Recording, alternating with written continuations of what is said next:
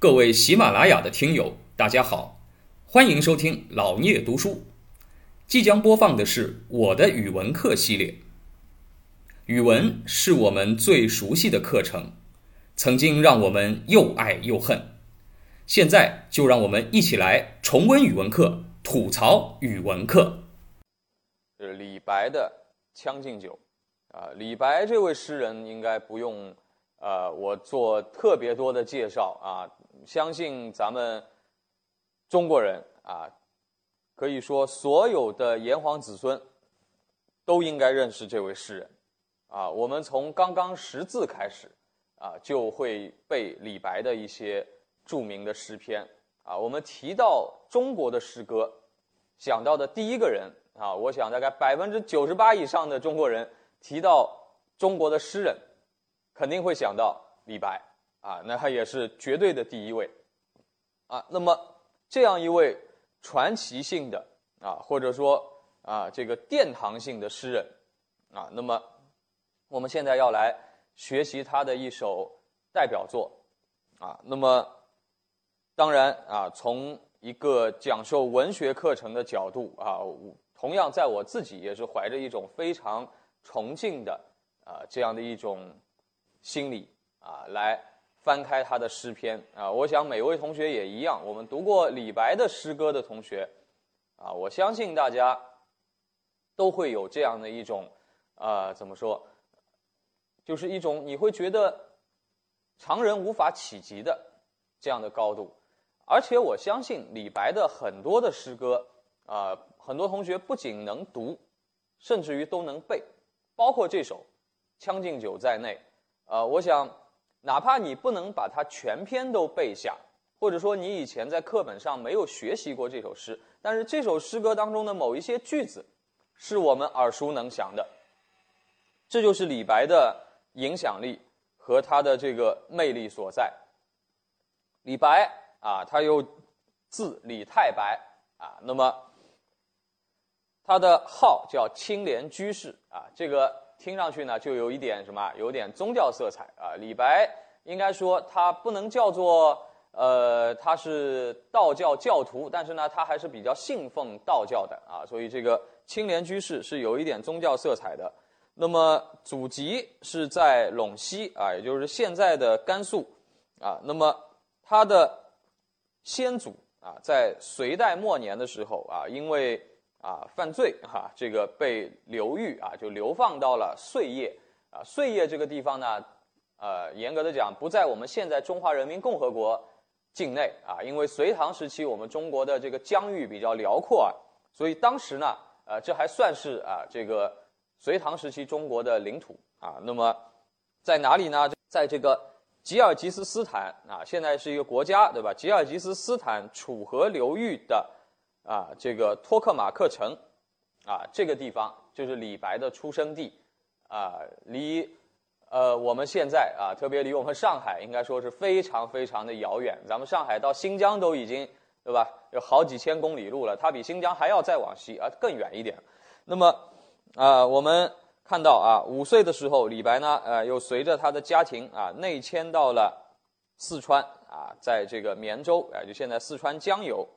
啊，那么所以呢，咱们说起来啊，李白在当时他应该啊，他的这个说话呀，呃，应该是带点四川口音的，是吧？当然那个时候的四川跟现在还不一样啊，因为我们知道，在这个明清时期，呃，大量的这个所谓湖广人啊，就湖南、湖北、江西啊这几个地方的人呢，呃，内迁啊，又迁入了四川，所以现在的这个四川话的口音呢，啊是。有所变化的，跟这个唐代时候的四川啊，可能很多人口的结构上已经有了不一样的地方啊。实际上，在四川出过很多著名的文学家啊，比如说我们讲汉赋的时候讲过司马相如啊，也是四川人啊，成都人啊。那么包括呢，唐代还有一位啊，影响我们啊这个。可以说，中国不仅文学史了，这个影响我们中国的宗教史啊啊各方面的一位大师，啊佛教的大师玄奘法师啊，没有玄奘法师就没有《西游记》，对吧？四大名著就缺了一角了啊。玄奘法师他也是四川人啊。那么李白啊，他从五岁生活在四川，早年间呢啊，这个学习啊也很好，对吧？博览群书啊，还学了剑术啊，这个文武双全啊，有很多的社会交往啊。我们看得出来，李白是一个性格来来说呢，你从他的诗歌就看得出来，李白他的性格，你说是一个呃内向的人，还是一个外向的人？那显然他是一个非常外向的人，他有很多的朋友啊，有很多的社会交际。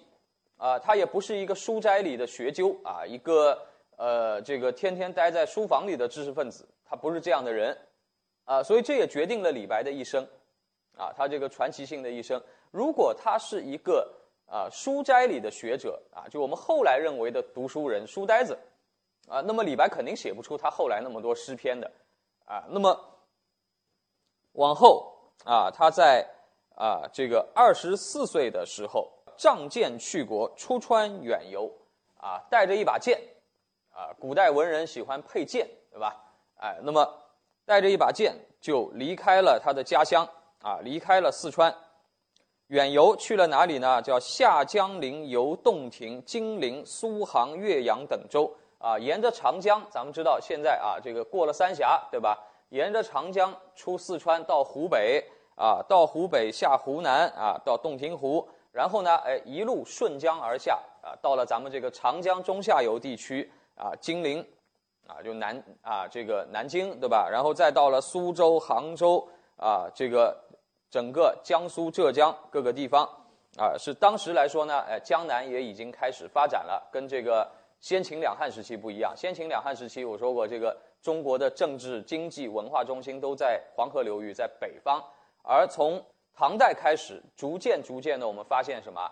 哎，这个中国的至少经济重心开始向东南方啊开始流啊开始流动了啊。随着这个京杭大运河的开通，哎，你会发现啊，这个扬州啊、杭州啊、苏州啊这些城市的地位开始提高了。那么后来呢？哎，李白啊结婚了啊，结婚当然啊，他娶的第一位妻子。第一位妻子呢，呃，身份也是比较的啊，比较的显赫啊，是过去的啊这个唐朝的一位宰相的孙女。当然，他在娶这位宰相孙女的时候呢，呃，他们家里已经啊，已已经不是原先的地位了啊。你想，李白他是一介布衣啊，普通老百姓，而且呃，我们后来知道，李白的家庭啊，首先他的先祖就是犯了罪啊，然后被流放的。到他父亲这一代呢，回到四川是干什么的呢？呃，是商人啊，经商为主啊。古代啊，我们这个所谓四民，对吧？老百姓分成士、农、工商，排第一位的叫士，就是读书人。当然，因为读书才能做官嘛，所以这个士的阶层包括官员和预备官员，就是普通的读书人。呃，这当然是地位最高的啊，士。然后下来呢，农，对吧？农民，哎，地位还挺高的。为什么呢？因为古代认为，哎，你有土地，你能够出产粮食，这个对国家是有直接贡献的，看得见、摸得着的贡献，对吧？啊，那么再下来呢，工啊，这个手工业者，手工业者呢，哎，他至少能生产一些什么，也是看得见、摸得着的产品啊，做衣服的、做鞋子的，呃，你生活离不开他的，所以士、农、工这三个阶层呢，呃，地位相对高一点。那个商人呢？啊，在古代来说呢，地位不不这个不如现在，对吧？现现在大家觉得啊，这个呃，有有有有些同学可能啊，觉得我还不一定非要去做官呢，对吧？不一定非要去考公务员呢，我经商，我创业一样能够受到尊重啊。你像现在咱们马上下礼拜双十一了，对吧？咱们这个马云爸爸，对吧？这个他跑到世界上任何地方去，啊，跑到很多国家去都是什么？国家元首接见他呀。哎，跑到哪个国家都是总统啊、国王、王子接见马云，对吧？就做商人能够做到啊，这个去国外出访被国家领导人接见，那当然地位是很高了啊。但是在古代可能这样吧，古代不太可能这样啊。古代认为商人呢地位比较低啊，道理就是什么？因为商人他觉得你又不生产东西，你像农民能从地里面啊产出粮食，这是看得见摸得到的。对国家有贡献的工商业者呢？呃，这个手工业者呢，至少他能做出点东西来啊，他他能做衣服，没有衣服咱们不行啊，啊，所以他也是生活不能离开的。那说商人能干嘛呢？古代觉得商人就是什么啊？商人都是奸商。说为什么呢？因为商人他就是把一样东西啊从一个地方搬到另一个地方，可能这个东西在啊在甲地比较常见、便宜，所以呢他收购进来啊，然后卖到乙地啊，卖到另一个地方去，在那地方比较稀罕，所以呢就能卖得贵。那么商人在这里面干什么呢？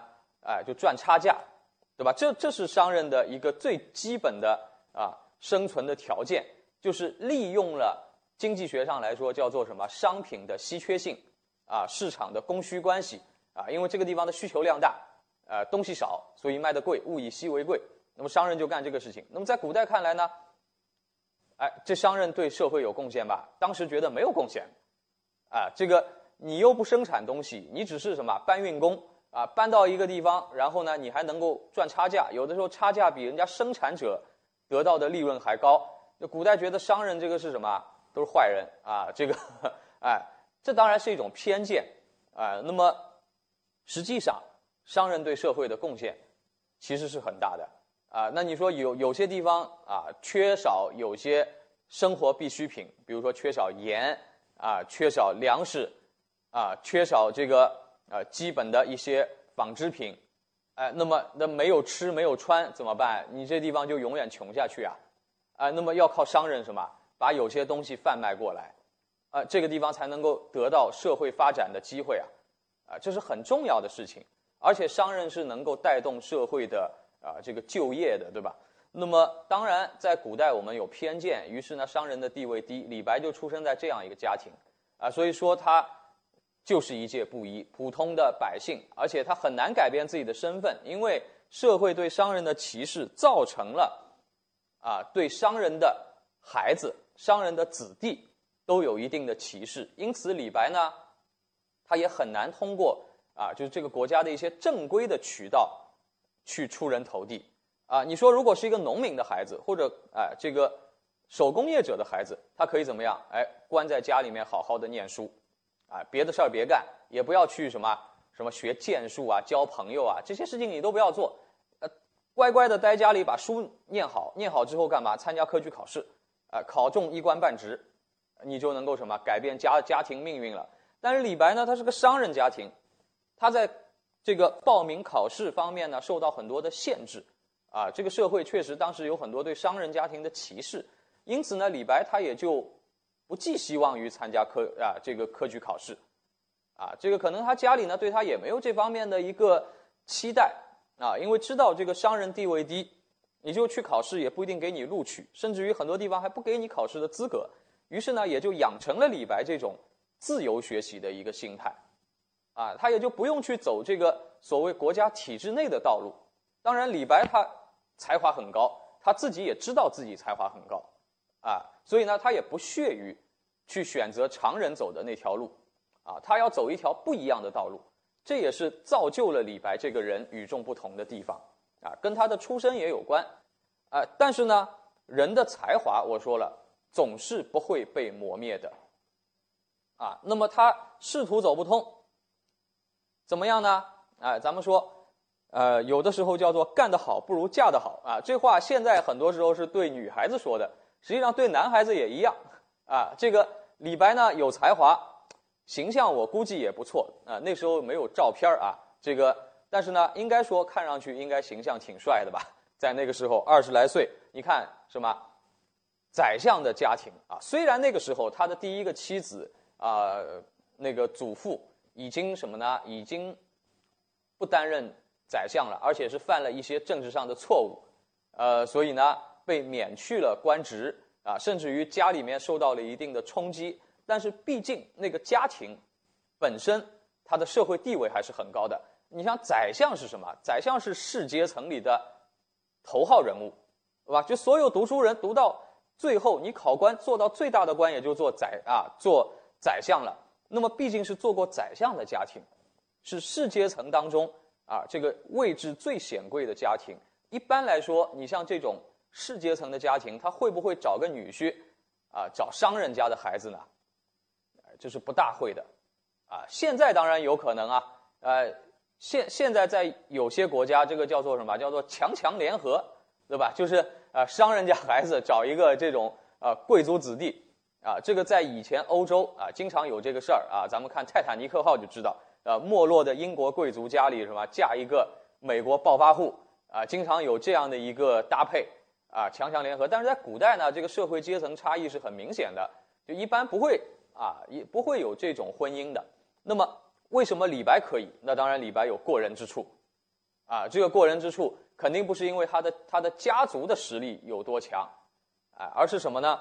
而他个人的才华，啊，人家宰相家里肯定也不是很缺钱，不会看上你一个商人家庭，哎，他看中的是李白这个人与众不同，实在太与众不同了。虽然他没有一官半职，甚至于都没参加过科举考试，啊，但是呢，啊，看到他有出众的。啊，文学才华，看中他啊，有风流倜傥的形象，对吧？所以呢，哎，他和宰相家庭的孙女结婚，结婚以后呢，哎，定居在湖北啊，因为当时那个家族也已经不是宰相了，哎，那么定居在湖北，开始为期十年的隐不绝俗的生活。感谢您的聆听。如果您有任何问题想与主播交流，请在评论区留言。欢迎订阅本专辑，期待下集再见。